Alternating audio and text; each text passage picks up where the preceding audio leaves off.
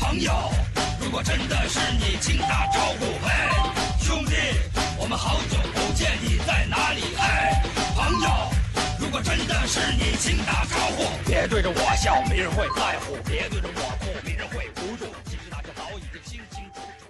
各位听众朋友，大家好，欢迎收听最新一期的《马探长与池子》节目。今天呢，我们要聊一个童年回忆啊，叫做《武林外传》。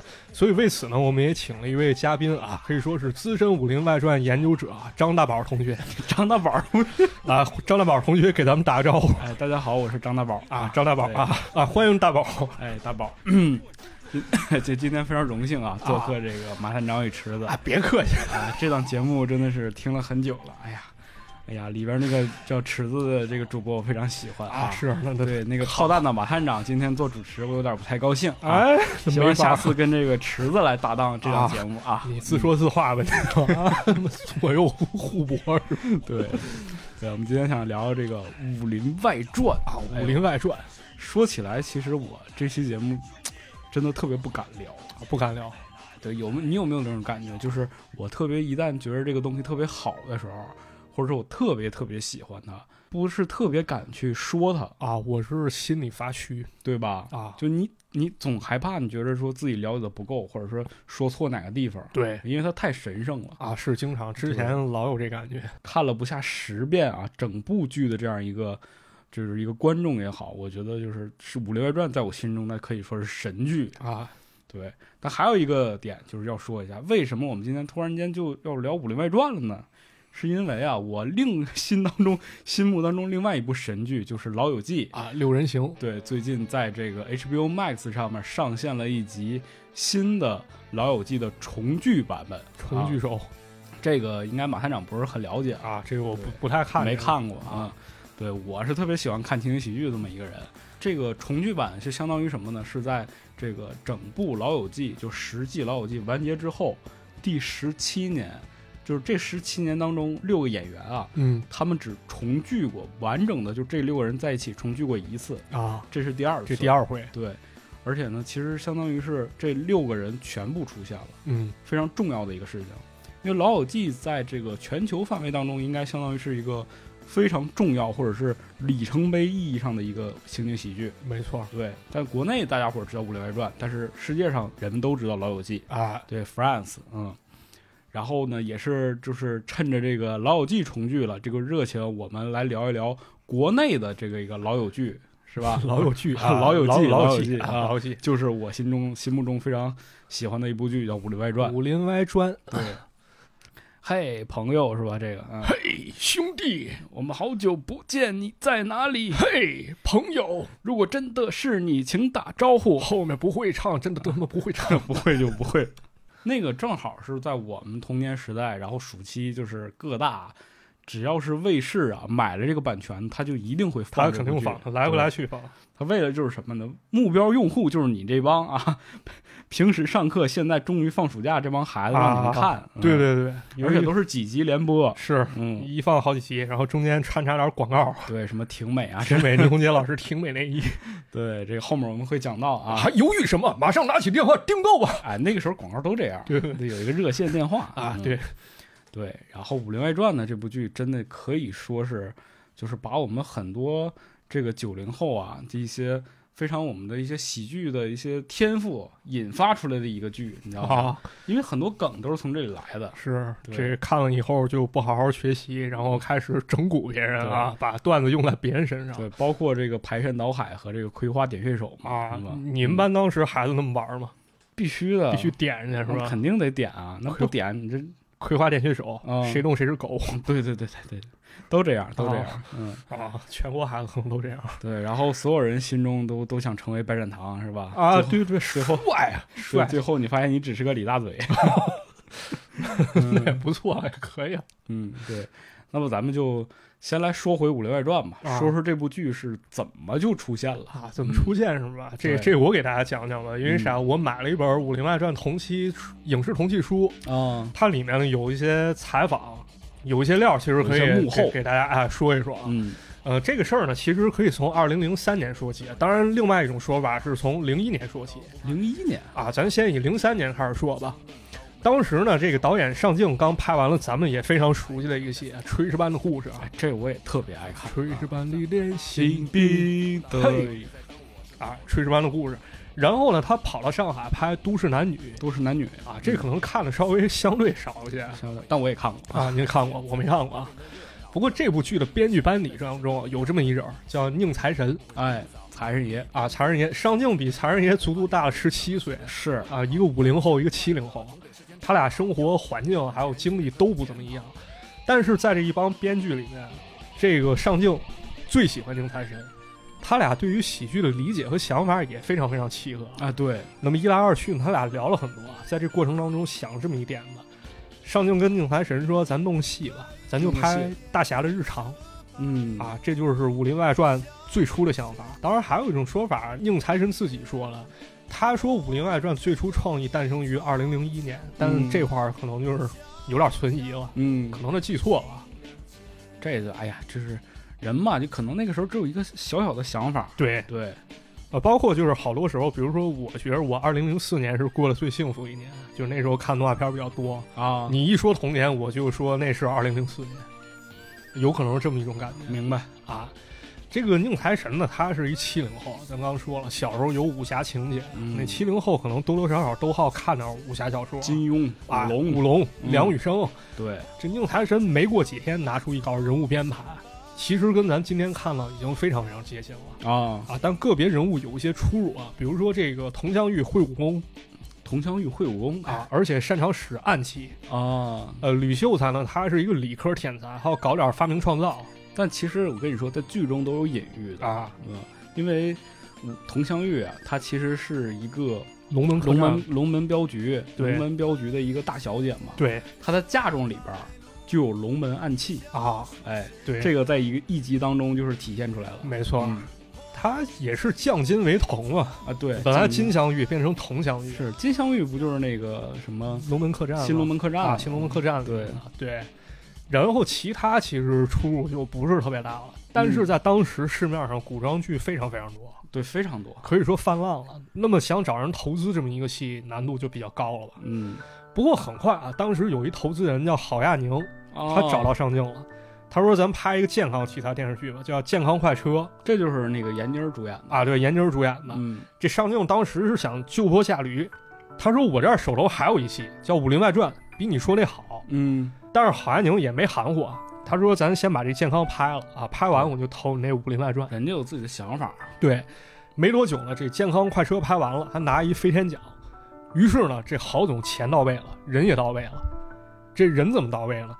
就是故事中有这么一集嘛，就是莫小贝神游影视城那集啊，对，啊。当时闫妮儿不是接着老板电话嘛，是，啊说喂，啊我在啊，我在香港呢，啊，我这钱都付了，你说什么？我听这不信见，号不太好啊。嗯这里面有一细节，啊他跟那个白展堂俩有人去沙度溢假嗯啊，对，他说了，了这么一句老郝来电话，这老郝其实就是投资人郝亚宁。对，啊，这是一细节。但是这戏没拍，其实就遇到了一些麻烦啊。嗯一般咱看情景喜剧，它场景很少。啊，对，就一个房间嘛，对你跟像老友记，它就是两个房间加一个咖啡厅，对，嗯跟演小品差不太多，但《武林外传》它那场景多呀，哦，多，啊多，就主要的啊十四个，对，然后算了对面那个窑子的话，那可能得二十来个。就但对面那窑子就一门，对，嗯，那是小了，那其实都忽略不计了，可以。对，而且这同福客栈还是楼上楼下，你在全北京你想租一合适影棚，你租不到。挺难的，这个郝总当时怎么想？他说到北京平谷县城十公里开外，咱给他盖一个，自己盖把的，自己盖影棚。所以可想而知啊，这拍摄绝对是非常艰辛的。那是，这个摄影棚先盖了一个，然后演员十一月份进的组，这边先拍着，另外一边这影棚另一个正盖着呢。也就是说，一个影棚拍戏，另外一个施工。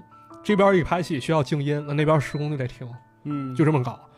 而且这还不算啥，就是因为当时拍摄地点啊，这平谷山里啊，暖气临时安的，你拍戏不可能说都是这个特别适宜的春秋是吧？，对，这暖气还得临时安，就整个冬天这剧组烧了四十吨煤，这也不少啊。而且电也是一个大问题，它这山区是不通电的，嗯，剧组呢就自己申请交钱，然后解决电的问题。不过呢，二百二十伏电压这是咱正常能带得起来的电压啊，到山上就剩一百五十伏了好嘛，啊，再往上我估计三十六伏安全电压了就。所以呢，基本上每个星期都得断电，而且电压一不稳呢，这电灯很有可能就爆了。据说啊，整个剧组专业照明灯泡换了二百来个， 大投资啊大投资，啊！而且为 有一半投资都花电灯泡炮上灯了。泡啊。 最后剧组甚至为这事儿啊找专门盯着，就说一旦断电啊，你就打电话，你开着车你报修去。最后供电人员不乐意了，说为什么你们老是报没电，今年我们奖金都没了啊。所以所以就是这样啊，这么一部电视剧诞生可以说非常非常艰对辛。这个欢乐的背后嘛，总会有一些艰辛。对嗯但是好在啊，这个电视剧一开始拍了四十集，对，原计划其实就是拍四，对，就拍四十集，然后拿给中央台看了。央视本来想安排在五一黄金周播放，啊，但是呢，因为种种原因，最后被推迟到零六年初播放。哎，对，所以可能也是因为有这么一契机吧。这投资人郝总一看，这影棚也盖了，嗯，场景还原了，灯泡也爆了不能浪费，接着拍吧。啊，那只能辛苦辛苦宁财神啊，宁财神啊，嗯你再写四十集吧嗯，啊，演员先放着假。于是呢，这个戏最后咱们看的呈现是八十集，有的版本是八十一集啊，八十一集光盘对版是八十一集有一集在不同的这个平台可能也也不一样，啊有的是看不到的。有一集是那个教莫小贝画画的那个画家，啊，就是他的一段故事，这个很少有人看过。对嗯你看大家感兴趣可以去找一找啊。反正呢，总而言之，言而总之，啊零六年元旦刚过，应该是一月二号了。 对，这《武林外传》就跟咱们见面了哎，是啊，这当年我可是啊追过连载的人，追过是吧？ 那你看了啊，我当时其实没追过，都是班里那帮孩子开始了，开始闹腾了，然后我、啊我才开始关注的。因为我家这个就东北家庭嘛，就对于这个看电视这个事情非常重视啊。当时就看到了《武林外传》，那是在中央八台播。对，中央八套，嗯，当时发现一些里面武侠梗了那个时候其实对武侠梗真就不了解，因为我小时候没看过金庸或者古龙，啊，但是我就觉得这个，就因为但你知道武侠这个概哎你念，知道这概念？你知道这对种武功啊、武术这种东西挺有意思的，包括它里边其实最重要的就是它的那些台词和它的那些情节非常有意思。对所以说有些时候你那个武侠东西可以抛开，你要没放到错现在它照样有意思。是，嗯，但是其实这里面用武侠用的梗还挺多的，包括现代元素，嗯比如呢，比如那个就咱刚说佟湘玉，降金为铜嘛，贵重金变成不那么值钱铜，对啊，金金镶玉变铜镶玉，但是其实里边也出现过金镶玉。啊有金镶玉是吧对啊，嗯，还有就是什么，那个道圣白展堂白展堂，啊，人那个锦毛鼠在《三侠五义》里不是叫白玉堂吗？哎，对然后还有一个玉猫展昭，对，正好好像把展加到那玉上，变成白展堂了。因为其实这个，呃，《三侠五义》里边有这吴蜀闹东京嘛，啊，吴蜀闹东京，对，其实跟这个也有关系。对嗯可能借用了一些梗吧。还有那郭芙蓉，我觉得更明显了吧？啊，对，他爹不是郭巨侠吗？嗯郭。巨侠，啊然后他那个郭巨侠、郭大侠，郭大侠闺女叫郭芙，对，郭芙不就是郭靖的女儿嘛？对，嗯他不是嗯郭芙蓉嘛，也挺有意思。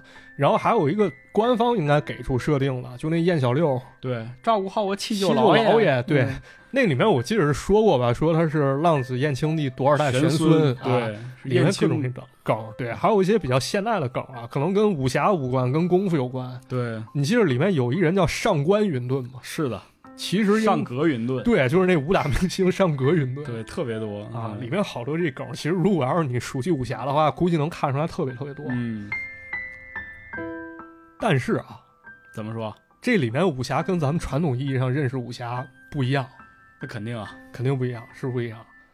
比比如说什么，就这帮人感觉跟武侠不不像那样武侠一板一眼那么有正义感，对对，他们好像就在乎就是眼前儿那点儿过日子的小事儿。对，就那点儿屁事儿啊对，你想想啊，按照这个理论上来分析，武就是白展堂这个武功这么高，他干点啥他不能扬名立万是吧嗯啊，对为啥非得就在这个客栈里头是吧？当一个这小跑堂的呢？，对。嗯，包括其实里面好多对武侠的一些描写，我觉得是挺荒诞的，对比如那个莫小贝。莫小贝是衡山派掌门，嗯还有五岳盟主对，而且就是选五岳盟主这一段 儿啊，特别逗。啊就他其实是那个岳松涛做了个局，啊岳松涛就是他好赌博，欠的钱特别多，啊怎么办呢？就是他就想了个招儿，就是这个打打黑拳，大家都知道，啊先赢两局，然后眼瞅着马上要赢第三个人的时候，你突然输，啊哎，！你再买自己输这个事儿不就赔率叫哎高爆吗？冷门吧？对，岳松涛就是玄武元盟主把这几大派都招过来了，在这来一华山论剑。然后莫小贝当时他这个岁数小嘛，啊就就刚开始没去，在这个华山论剑的时候啊，就岳松涛哐哐哐把那几个掌门，什么令狐掌门啊，啊，就全都给干掉了，啊要不戳的瞎了，要不就他妈胳膊给剁了这种的。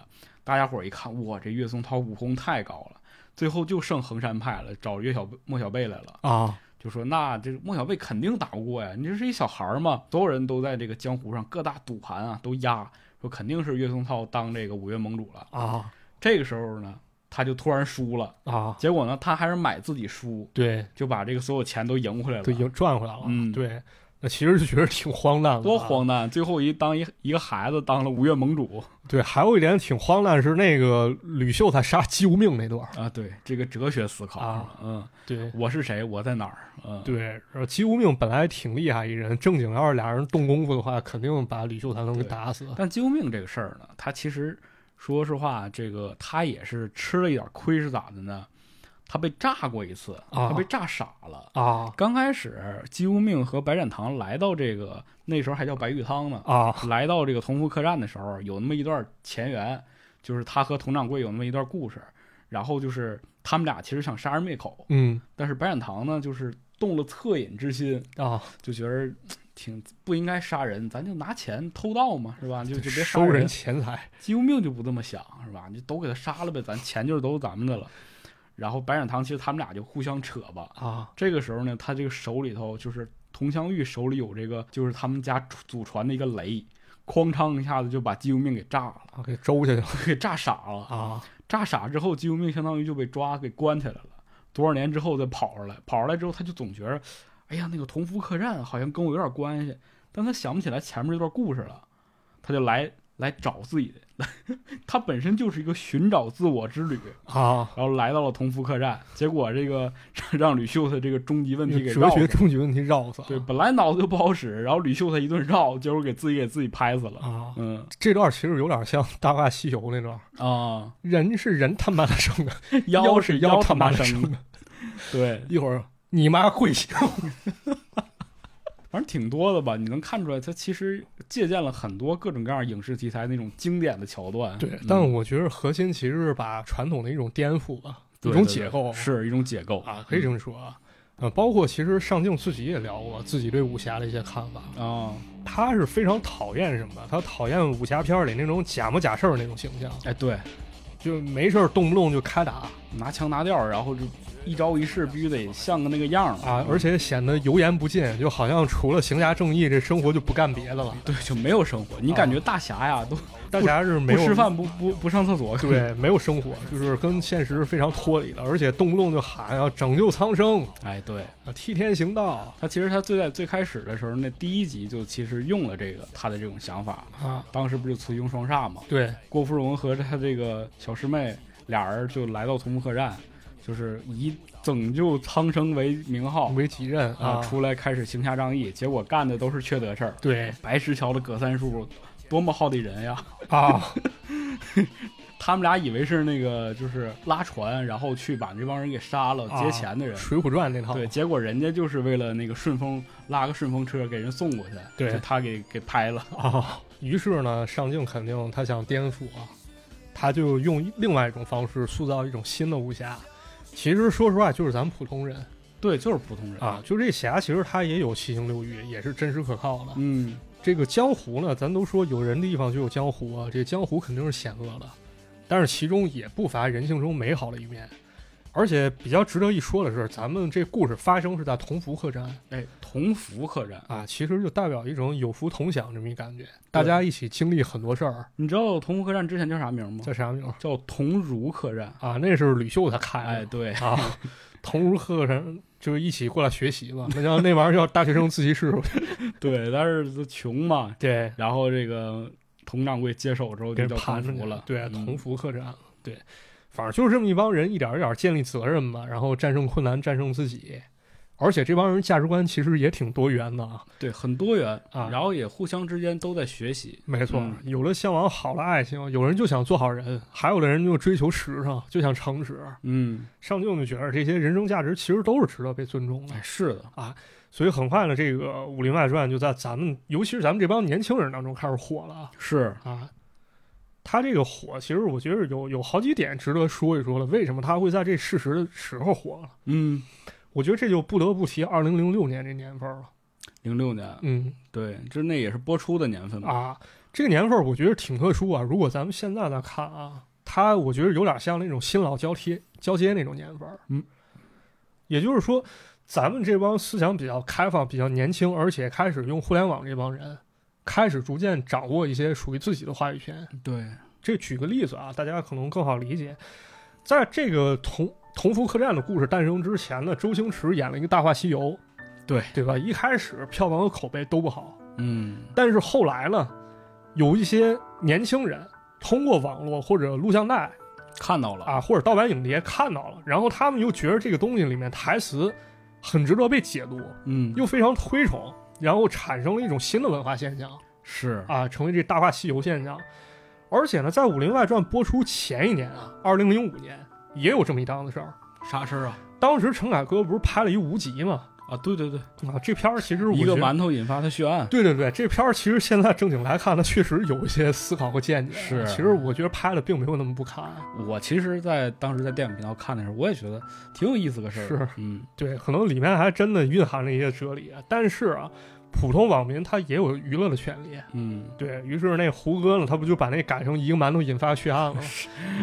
那什哎么真田小队长使出他的擒拿术，那个时候当时在网上太火了，巨那火，个非常火对，甚至你忘了咱那个看那个幽默大师，啊！幽默大师不有那个剧场吗？对对对，搭其实错县影院，对，就是改改编了一个这个，对，可能啊是从人那儿学了，反正嗯就感觉巨接地气儿，巨逗。挺有意思的。 啊，很很有意思。但是陈凯歌不乐意，他不是说了一句吗？他说一个人不能无耻到这样的地步。嗯，但是当时啊，网上很多人其实都是支持胡歌的。我觉得其实他也没有说，就是那种纯粹的恶意，对，没有他说其实，把一些东西提炼出来了，你不对觉得吗？我觉得其实就是一种娱乐精神吧。，对，就是玩儿，就是甭管你是多权威，你整这东西是多高大上的，因为那个年代啊，没有这种形式。对，你其实放到现在的话，这种形式太多了，太普遍了。就已经成为一种普遍现象了。，对嗯，对，但在当时不行，当时掌握话语权的是那些老艺术大家。导演嘛，对，譬如说啊，譬如说那个以六以数字为开头的那个演员，嗯，是是啊是，，是非颠倒，人妖不分。别学了，一会儿让你下跪了啊！孙悟空管白骨精叫晶 晶，白骨精管孙悟空叫空空。哎，什么丝毛炸魂的救主？ 你想想是吧？当时确实吧，话语权好像掌握在他们手里。对，但是咱们也可以玩咱们自己的文化，嗯是吧？恶恶搞无恶意，搞搞别生这气。就是所谓的当时大家伙儿觉得那个非主流嘛。对，嗯当时反正他们认为的传统，他们去觉得这是传统，那就 OK 了。嗯，在一定适当范围内，咱们也可以把它拿出来，加入一些现代甚至不同的见解对啊，啊，这也是 OK 的。所以呢，这个上镜的说啊，咱们拍这《武林外传》一定要充满的是什么？是娱乐精神哎，这也是我喜欢他的地方。啊，娱乐精神，而且这玩意儿要有真正意义上的时尚。这个娱乐精神呢，还要有创新意识啊，不是说咱穿俩名牌儿，咱把头发染成黄了，这玩意儿好，这就是时尚。它要的是什么？精神内质比较时尚。嗯，啊，所以呢，为了把剧集写的动人一些，啊，宁财神也花了不少功夫。他看这个《老友记》对啊，从当中借鉴了一些。对，其中这个呃，佟掌柜和白展堂他这一段，他们两个这个人物形象啊，就是借鉴了这个钱德勒和莫妮卡。啊，对他们俩，一个人其实是对于这个感情方面不敢承担，像老白就是，啊他因为他自己是道圣， 对对对，他就不敢去做这个承诺，是啊但他很爱佟掌柜。没错，然后佟掌柜是不是一个天真浪漫的人？他就特别想寻求自己的真爱，而且控制欲很强。是就这个两个人物形象跟那个就是完全就是对应的。没错嗯。对，咱们不是池子之前还发现了一个，就是埋了个彩蛋嘛。对，他说啊，就是那个，就是当时那个也是穿越那集吧，对，莫小贝神游影视城那集对，然后那个吕秀才就是装一个大款，土大款，对，说那个哟，你这个是是那个是那个哦你你啊是那孝心吗？ 对你长得跟笑星似的，不是？人说这个健康快车那闫妮儿是吧？啊对对对是吧？对，上一对个咱拍那个剧是不是那个啊，需要人投资吗？对需要人投资不？你就说多少钱吧，一千万一集够不够？啊，对，然后白展堂说一句你拍的那是六人行吧？啊，然后李秀才又说了一句，只要有钱，六千人都行。 对，暗中致敬什么一般 啊为什么说一千万一集啊？这里边是有梗的，啊，因为当时《老友记》的成本真的是一千万一一集，千万他们当时每一个人的演员的片酬一集一百万美元，啊，你算一下六个人折合成人民币是不是一千万？所以说就是这个六千人都行嘛。啊，嗯有钱人都行。其实他就是明摆了告诉你，就是有有很多地方其实我们就是借鉴了，对对，但是人家的这种借鉴很高级，对他是借鉴的是这种人物的形象，包括他的那个就表达故事的那种内核还有在。神嘛，学神，啊对他不是说就是把情节抄下来，拘泥于形。对，然后搬到另外一个人物身上，对，比如说某些公寓是吧？是嗯人家对，确实是创作，你要的是你从人那儿学到好的，你把它变成自己的东西，你对创作出来也不错的东西，嗯，不是说你看着人好，哎，这段不错，哎，咔咔咔咔下去了，对啊，这不行，就这个人物他是有他自己的这个发展历程的。你想想，一个在美国九十年代发生的事儿，你把它搬到明朝，啊那，是不可能的。对但是你要是把这个这个美国九十年代出现这么一个人，他这种性格，他在明朝肯定也会出现这种人。啊，是这吧这是有可能的、嗯啊，这这是合理的，我觉得。所以说，这就是他所谓的这种前沿感和时尚感，他对就是通过这种方式体现出来的。没错嗯而且当时其实好多时尚感的元素也挺多的。嗯，你记得有一集是那佟湘玉她弟吧，同红石头，同石头，你就拿石锁在那儿练对那集是为什么拿石锁链？是这个铜石头啊，他当时看上这个白展堂的师妹无啊，双、无，双，然哎后想在人家面前是吧博得好感。当时啊，这个吕秀才就说了。啊，吕秀才说：“说这个人是啥样的无所谓，但你一定要在你心爱的人的面前展现出来你最好的一面 儿。那不是就是 PUA 吗？就对立人设吗？但是你知道吗？啊他刚说完这句话，同时他说：‘那知道了。’ 冲出去了。啊，白展堂说：‘白展堂就跟那个吕秀才说：‘说你当时说对吗？’不是。”然后吕秀才就说：“哎呀，其实这都是表面现象， 我还没说完呢。 啊他只听一半儿就出去了。啊，对，然后他就找李大嘴做这个假的那个石石锁对，石锁。为什么找李大嘴做假石锁呢？因为之前还有一集，啊李大嘴有一个假师傅，啊，他就是就行骗，走江湖了，对，说这个教他这些各种各样武功，什么胸口碎大石之 类的。上乘功法对对对，结果都是假的，他有这个技术在。啊第三遍一定倒对，说回来啊，啊就是这个马团长说这个这个这个举石头这对个，事举儿，举着举着石锁，然后说，哎哎呀，你这真厉害，你这咋练的？呃嗯，这都不算啥，咱这目标小悟空。 对，结果就是你没想到啊，立马佟湘玉过来，立马接了一个龙珠梗，说：“哎呀，你就是传说中的超级赛亚小能人吧对对对对对，哎，当时特惊喜。？”啊嗯，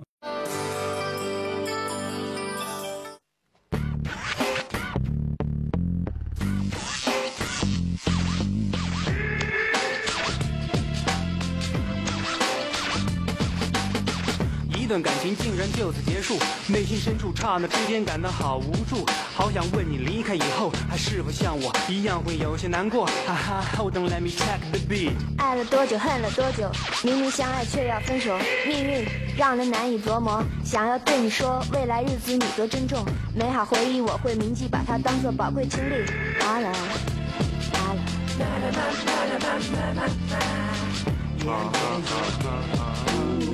Yeah 独自彷徨，on 总是感情游戏，让爱的感觉就此远离。So let's party。忘掉过去夜，把爱封在新的角落里。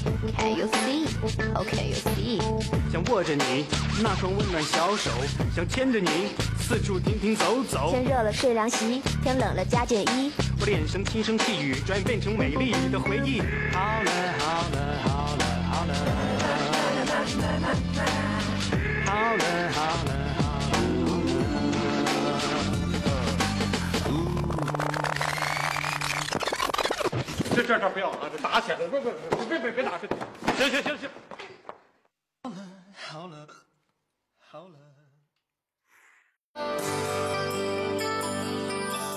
那时候你觉得这不违和， 不违和，不违和，你真不违和。我跟你说，我这两年在看《武林外传》的时候，我突然间就是我开弹幕看，就是在各种平台上看，你会发现很多人开始刷穿帮了。不是啥穿啥叫穿帮啊？就他说穿帮了，啥穿帮了？有些那人是玩梗啊，我能理解，但有些人确确实实他就以为是穿个穿帮了是吧？因为他不了解这种艺术形式啊，他就以为是导演还有编剧素养不够，把一现代的东西加进去了，对他觉得这是包括不合理啊。包括其实《武林外传》中当中出现特别多次，比如说导播把啊这段掐了，啊或者是那个导演真的出来了啊！啊，或者是说给演员补妆，就这种话，他就觉得这这这电视剧怎么能这么拍呀、你这个啊沉浸感都没有了。是不？我觉得这就无聊了，这就没娱乐精神了。是就啊就好比就是咱们玩一个梗啊，大家都觉得挺好笑，但有人就是特别较真儿，就是哎，你说这不对，对，所以说可能也是这个时代变了吧。对，确实是。嗯，包括还有什么就特别新潮的 梗那，那必然有啊！是莫小薇学艺术的，不是他，他是学艺术那集吧？有咱们经常玩的一个梗，就是那个很好莫莫乐小薇要学武功，啊，对然后跟白展堂学，对，然后是吕秀才吧，非常担心，说：“哎，那你们这练功会不会有些肢体接触？”这样啊跟你说，小六儿刚来这个栖霞镇啊当捕快，他不被郭芙蓉相中了吗？啊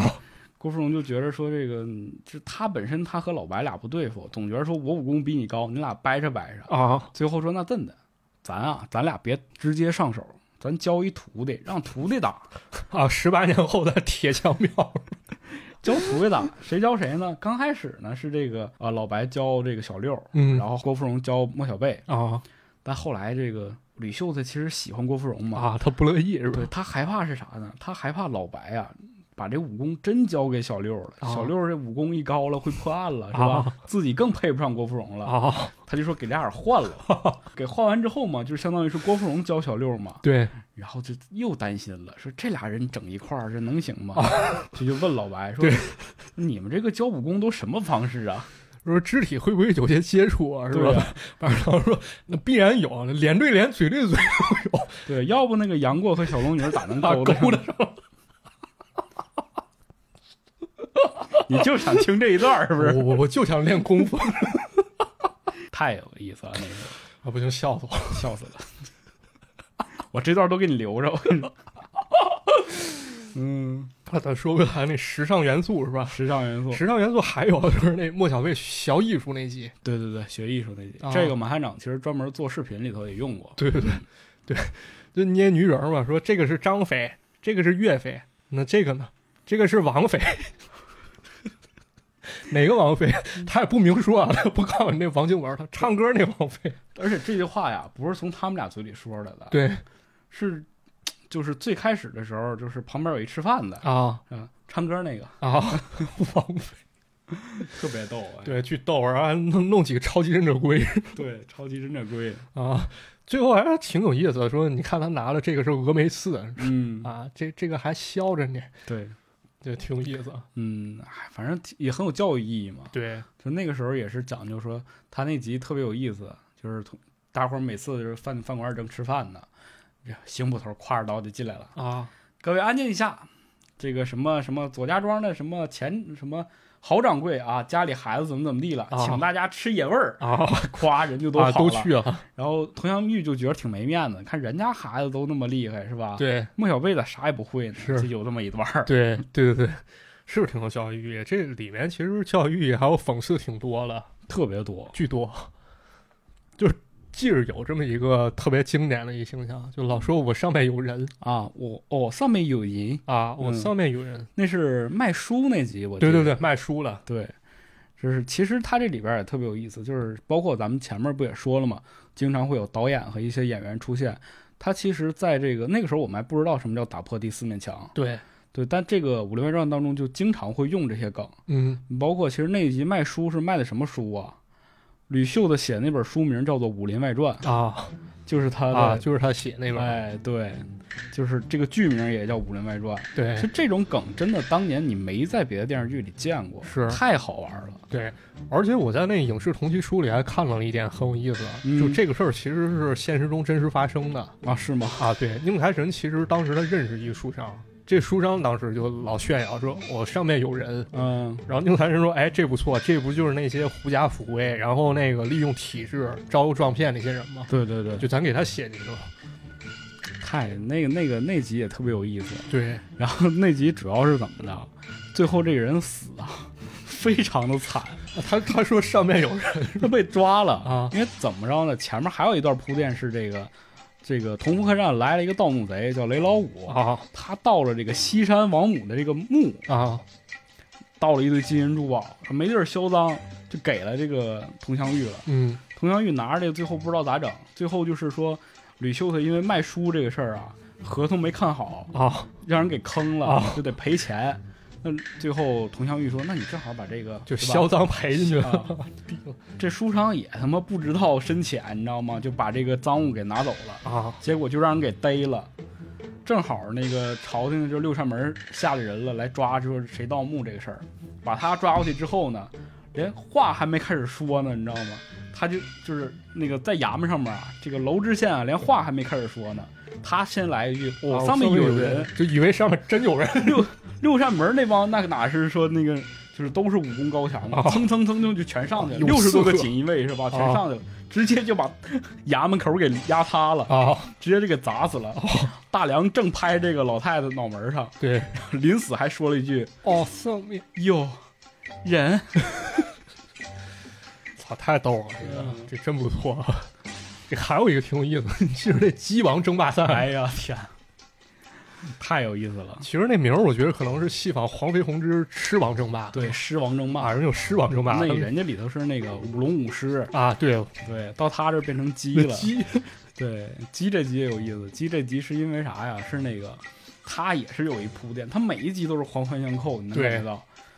首先啊，同福客栈对面开了一个怡红楼，啊，怡红楼人家这个就是商业包装，对啊就就是生意做的特别好，但是让他们给挤兑倒闭了。啊然后卖鸡这个是人家从乡下来赶着自己这堆鸡是卖给怡红楼的，啊，人家这个就是买卖好嘛，啊收的东西也多，这卖不出去了，对，相当于结果人家一来看怡红楼倒闭了，就 就没法儿卖不出去了，这鸡都得就都囤在这儿了，要再拉过去就得这鸡可能来回颠的就死了。啊，然后这同客栈这个人也是心好嘛，就寻思怎么着能帮他，啊帮人搞搞促销啊，对，把这鸡卖出去呢，就想了这么个事儿。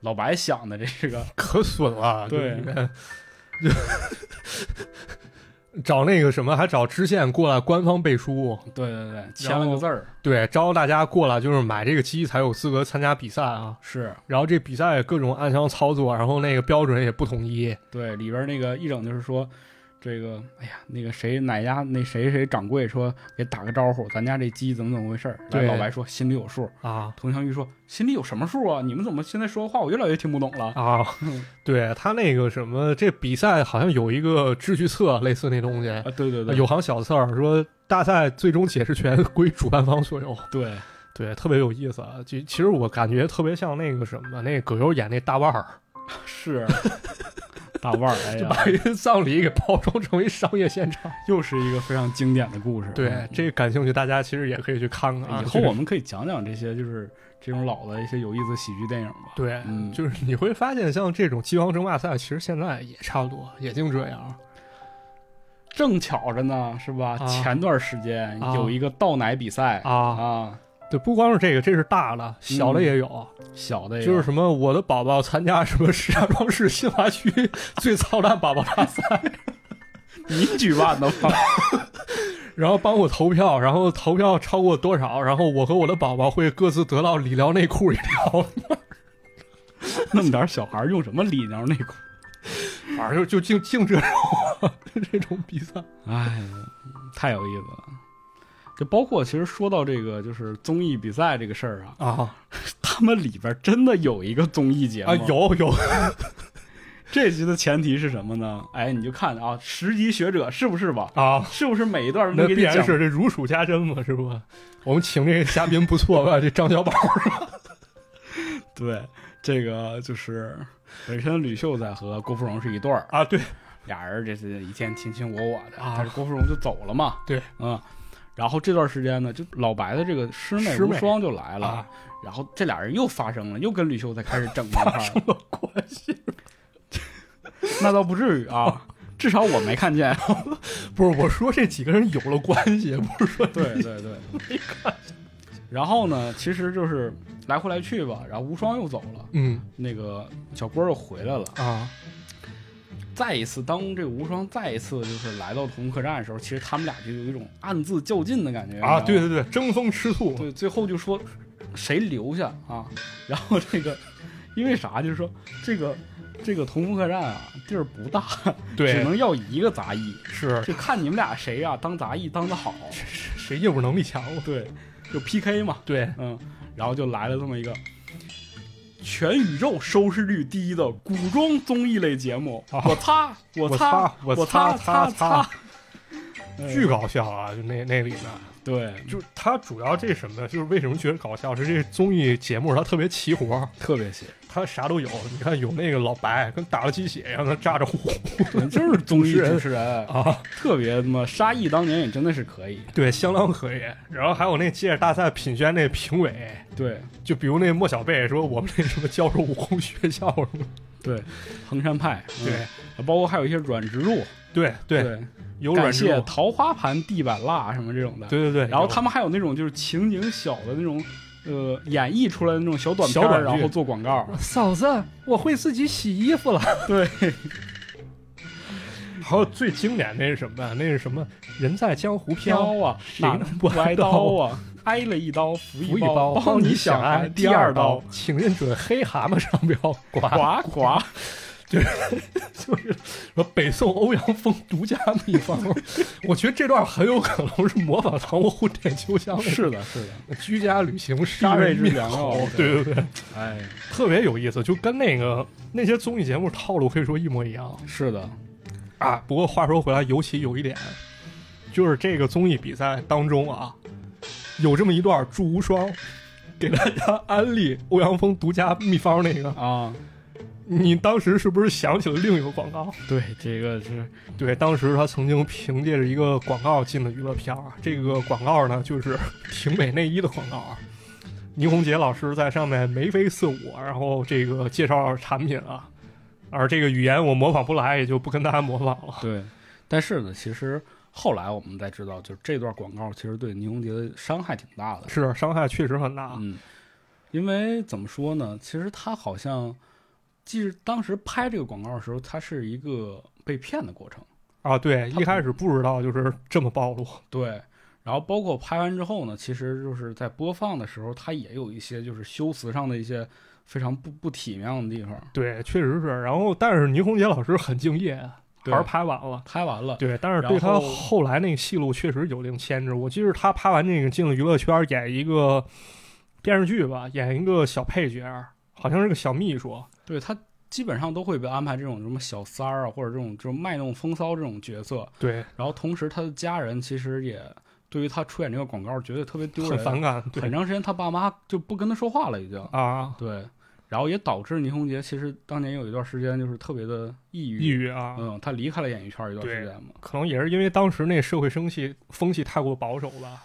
哎，我跟你说，其实你要说保守这个问题，我觉得倒不是，反倒是说呀，一些有有一些人就是刻意的，就是他太虚伪了。啊，你他能其实对于他来说，他不保守，他要求人别人保守。啊，对，他他为了就是当年我觉得那个那个社会的时候，你记得不记得《宰相刘罗锅》里头还有漏点？有有有选宫女儿那段儿吗？包括很多情况下，其实在这个电视剧情节当中，有很多东西是不避讳的，啊，对，特别的开放。那个时候是，但是那个时候的人其实就是特别的虚伪，我觉得。对，就是他总觉得要要把自己那种高尚的一面展现出来，对然后你看这个广告的时候，你就是一个低等的人。对，什么我之觉得类的这也不是低级趣味儿嘛，这就跟那郭德纲说了，看人体艺术高雅，两口子在被窝里讲荤段子低俗。就是啊，所以说嘛，我觉得，哎呀，其实还是挺喜欢倪虹洁老师是的，没必要，其实感觉也是咱们人生中其实一个比较重要性启蒙吧，对啊，也知道什么是美吧，就感觉跟那西西里美丽传说似的，那对，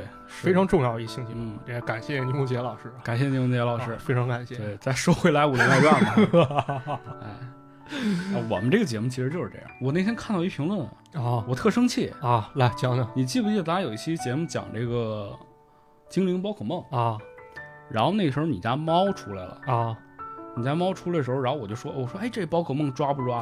啊，然后就底下开有玩一笑嘛，底下有一评论，你们就是这么讲故事的吗？对我们就是这么讲故事的，我当时特生气，你对于这个节目你是不理解的啊，对啊，就包括我为什么我现在我们做所有节目，大家你能感受到就是我们的各种调侃。你像上一期内蒙古那个节目，我们为什么前面开头一定要有这么一段喊麦？它跟节目有什么联系吗？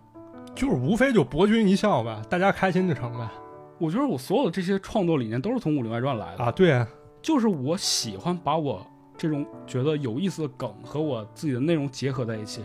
它既是对我自己内容的一种调侃，同时也是把我最真实的一面展现给大家了。我觉得就是挺有意思的，尤其咱俩都是玩心那么大的人，对啊，哎有必要真的那么一板一眼是不是？就整的跟讲座似的，嗯讲课、你你不了解这个东西，这个人的想法是什么？是吧？这没法儿，你就不该拿这种人当咱们节目风向标。你说咱这节目讲欢快了，他说你就是这么讲节目了吧？你讲的严肃了，他又不听。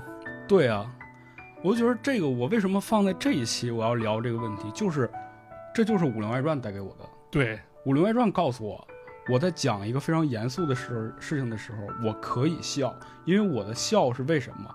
是我要告诉你这件事情，它不是一个你没法接受的事情，你要笑着去面对它。对，而且就是咱们这种笑，你说带有不尊重吗？这不是不尊重，啊这是对啊我们的态度。这场合也没什么不合适，因为咱本身节目定位就这样。对啊你接受不了那是你的事儿，你可以选择不听，因为我这节目不是做给你听的。这就是我觉得很多人他现在就是看各种各样的内容，他已经被这些所谓的这些快速速读内容给惯坏了，他就一定要告诉你这段东西我就是讲给你的，就是接受不了多元吧，他接受不了，啊，他就不非得以自己为标准吧。真的是我觉得就是听我们节目能听到现在的所有人，我觉得都能够理解，但是肯定会有一些不理解的人。是，嗯，我们觉得我们说的任何的话也都是对我们自己负责，也是对大家负责。如果你到一个已经开始靠内容活着的时候了，那你真的挺挺孤独、挺孤单的。那肯定是你一定要理解这些内容创作者的意图是什么，要不然你这辈子都得到不了快乐。对。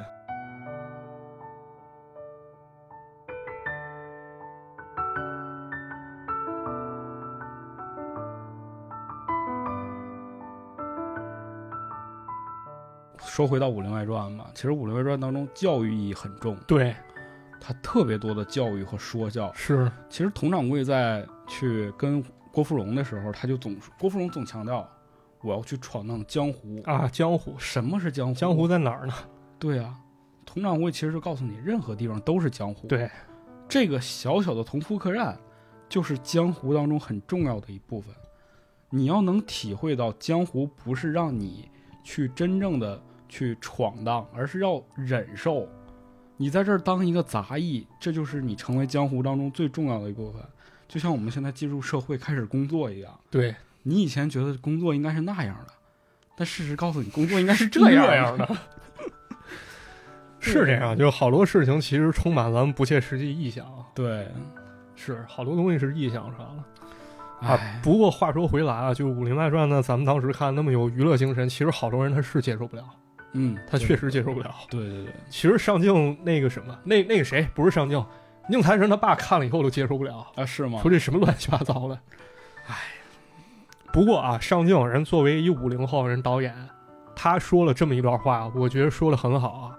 他说：“我们《武林外传》就是用玩笑的方式向流行文化和时髦的事物致敬，但方式不是像晚辈、像掌柜扮跪着那种方式，而是像片头曲唱的那样，就‘嘿兄弟，好久不见，你在哪里’，是一种平等的一种状态。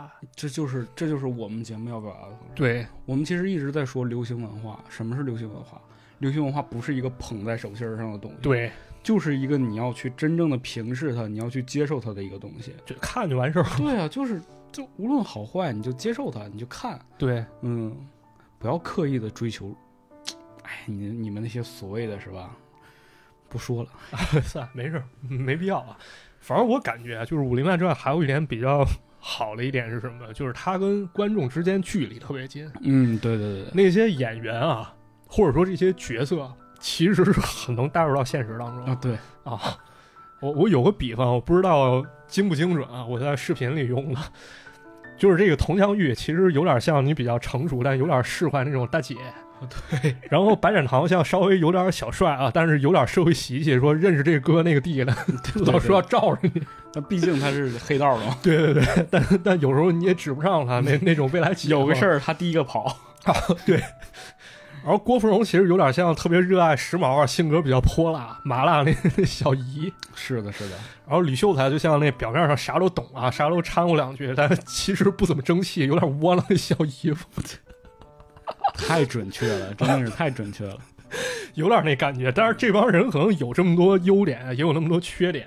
然后，而且各个人阶层可能都不太一样啊。你看，有老板， 嗯有普通人，有身怀绝技的，对，有这个被被接手的掌 柜，但是跟你距离都特别近啊，就是能带着你玩到一块儿去。嗯，而且他为什么让你体会得进？因为这些人啊，他有血有肉，对，他演的都是这种小事儿，没他错他跟就是那个日常嘛，是吧？他们也会害怕，他们也觉得这个事儿不行，兜不住了，该跑就得跑，是吧？对，然后莫小贝呢也不爱学习，老逃课，没事儿就把先生给打 了，是吧？对，就是这样，还是比较真实。其实挺像班里那些操蛋孩子那状态。是是是，充满着不切实际哎，搞事。嗯而且那个时候啊，真的，你在看《武林外传》的时候，真的就是你最无忧无虑的时候。是，你知道，你能理解这些人他是在干啥，对，但是你还没经历过，是，嗯，你包括你也没有面对社会这些难难处，对，然后你只是说可能就是那种学习上的一些小小的问题，小压力吧。对，但足是为你提通过《武林外传》这部剧，其实它已经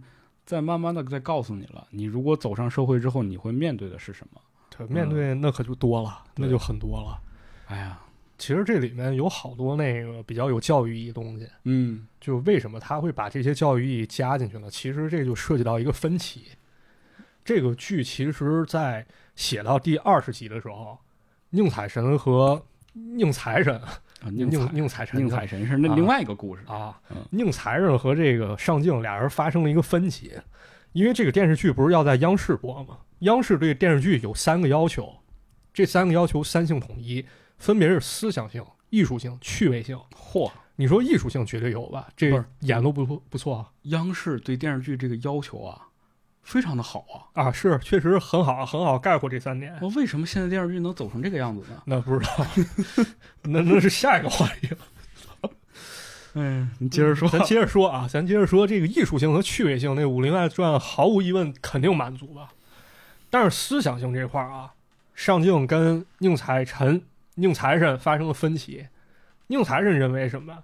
我这个讽刺和针砭时弊，还应该再刻薄尖锐一些。嗯，他甚至想颠覆一些比较传统的一些，比如两肋插刀、义薄云天，就是这种看上去比较社会，甚至有点儿绿林观念那种传统观念。他想去把这个颠覆掉，嗯，但是呢，最后上镜还是给他一些意见，还是要加一些温情和讲道理的成分。对。反正呢，就是讲道理这个事儿吧，就很多人都觉得肯定特别枯燥。对，但是呢，就《武林外传》他用了一个非常有意思的方式去讲，他他其实把一些笑料和这个道理结合了。，对，你觉得他是在讲一个笑话，但其实他说的都是道理。都是道理，嗯是的。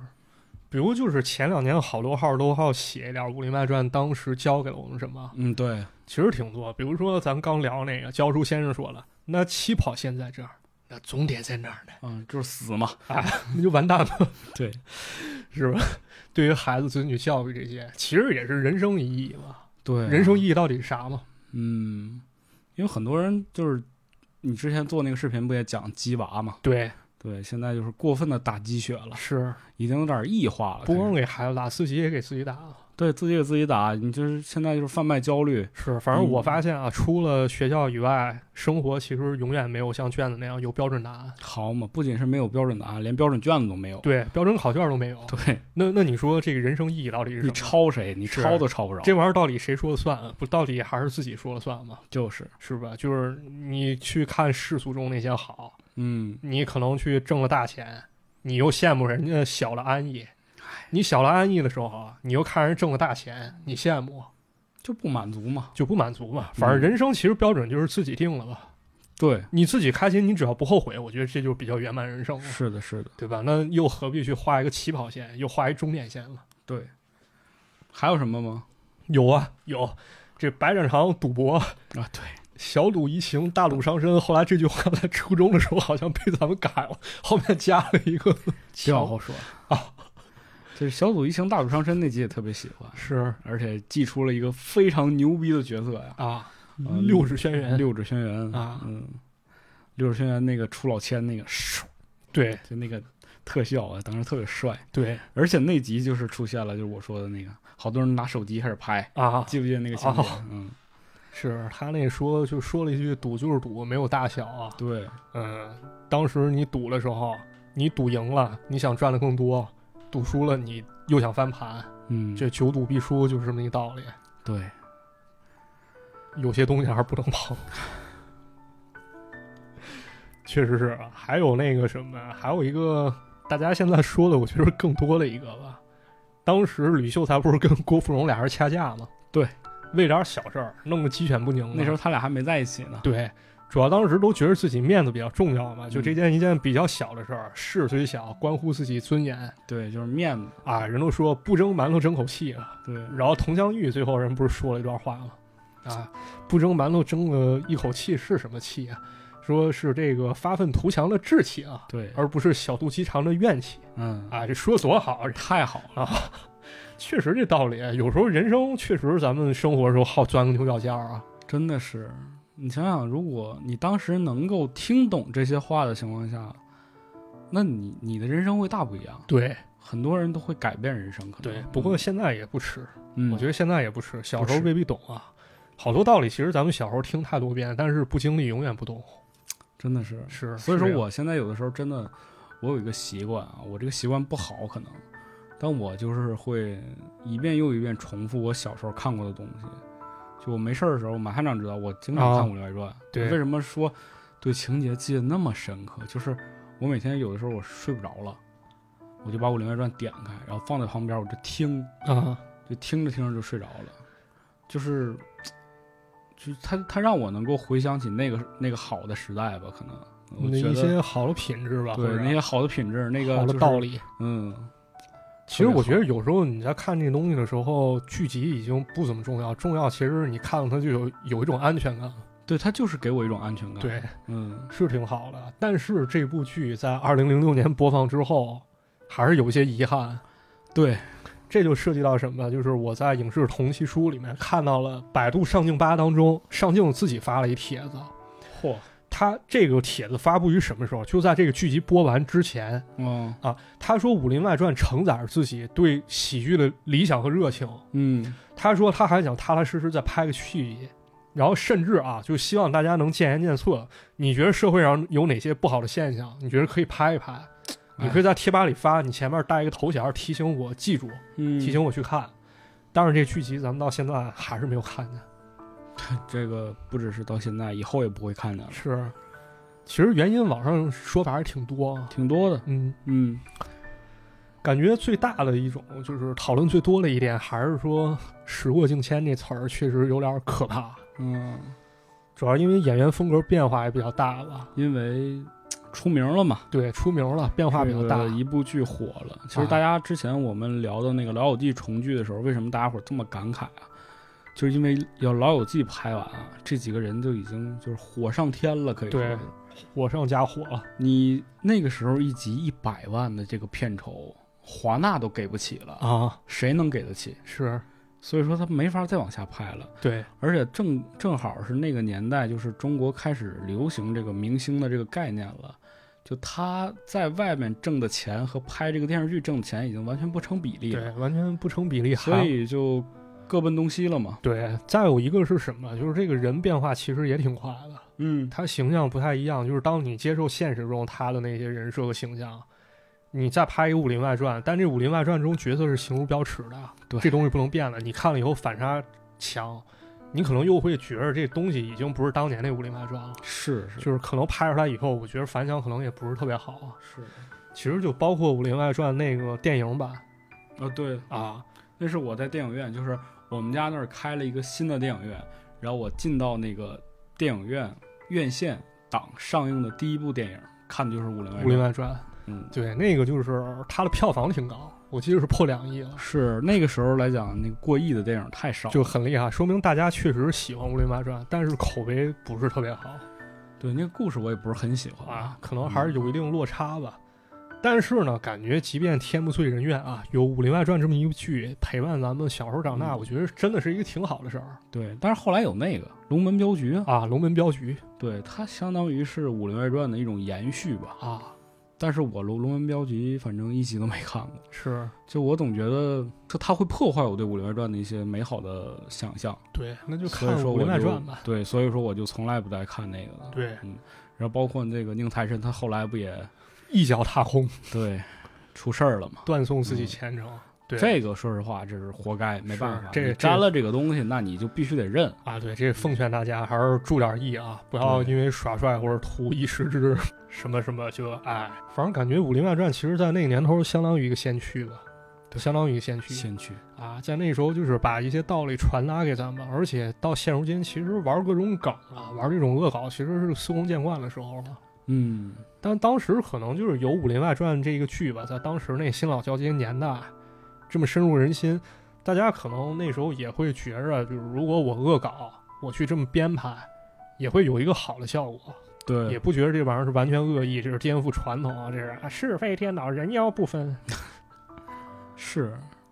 是那个，它是很有互联网精神的一部剧吧？我对觉得，你像它的开头，它的所有的那个片头都是通过那图个标 Windows 的那个界面来展现的。哎，对一个点击，然后出一个照片儿，然后另一个再点一次，再出一个照片儿。啊，当时看那可帅了，觉得我觉得那个真的，哎呀，特别好，特别好真的，特别好。特别清楚。嗯就还是又回到我突然间就是，我又觉得这期节目我特有的时候就就就不敢上了，你知道吗？就有的时候录到这儿的时候，我突然间觉得就是自己讲的可能不是很好，啊，没因为事《儿武，林外传》就是对于我来讲太重要了，真的。没事儿，反正这东西就是个人一见解吧。嗯，啊，个人一些想法、看法，回一回过去吧，然后大家可能能找到一些自己的共性。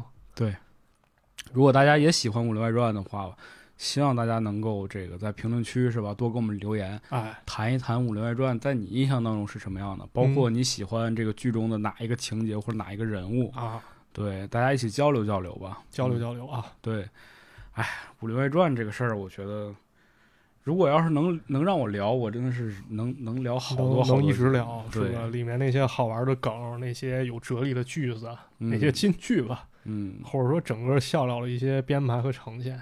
对，啊，好多其实都已经成为咱生命当中一部分啊，成为真的是咱们血和肉，真的是成为生命当啊中一部分了。就特别好啊，也非常感谢啊，非常感谢《武林外传》对，感谢感谢能这个上京导演。是，啊他那另外那个编剧，我们就先暂时不感谢了。啊对，只能说你今后的人生路是吧，走正道一点儿啊。啊是，对希望希望您好啊。嗯，啊，反正也也感谢吧，让我们这么这么有娱乐精神。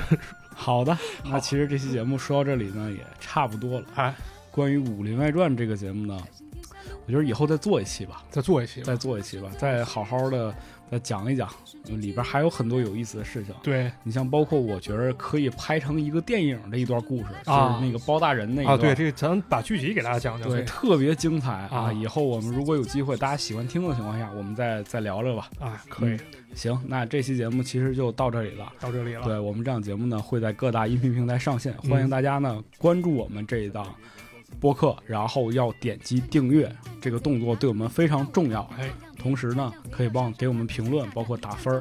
对，在这里先谢谢大家了。啊，先感谢大家。那么本期节目就到这里，我们最后再感谢一下《武林外传》十级学者、资深《武林外传》研究专家张大宝同学。好好的，啊，非常感谢您做客节目啊。哎希望以后有机会能够经常来我们马探长与池子来玩儿啊，下回一定安排你和你的偶像池子见面啊。那没问题。啊，那么最后由这个张大宝同学来跟大家说一声再见吧。好的，那节目就再见了，拜拜啊。各位朋友，再见。世界有太多不如意，但你的生活还是要继续。太阳每天依旧要升起，希望永远就在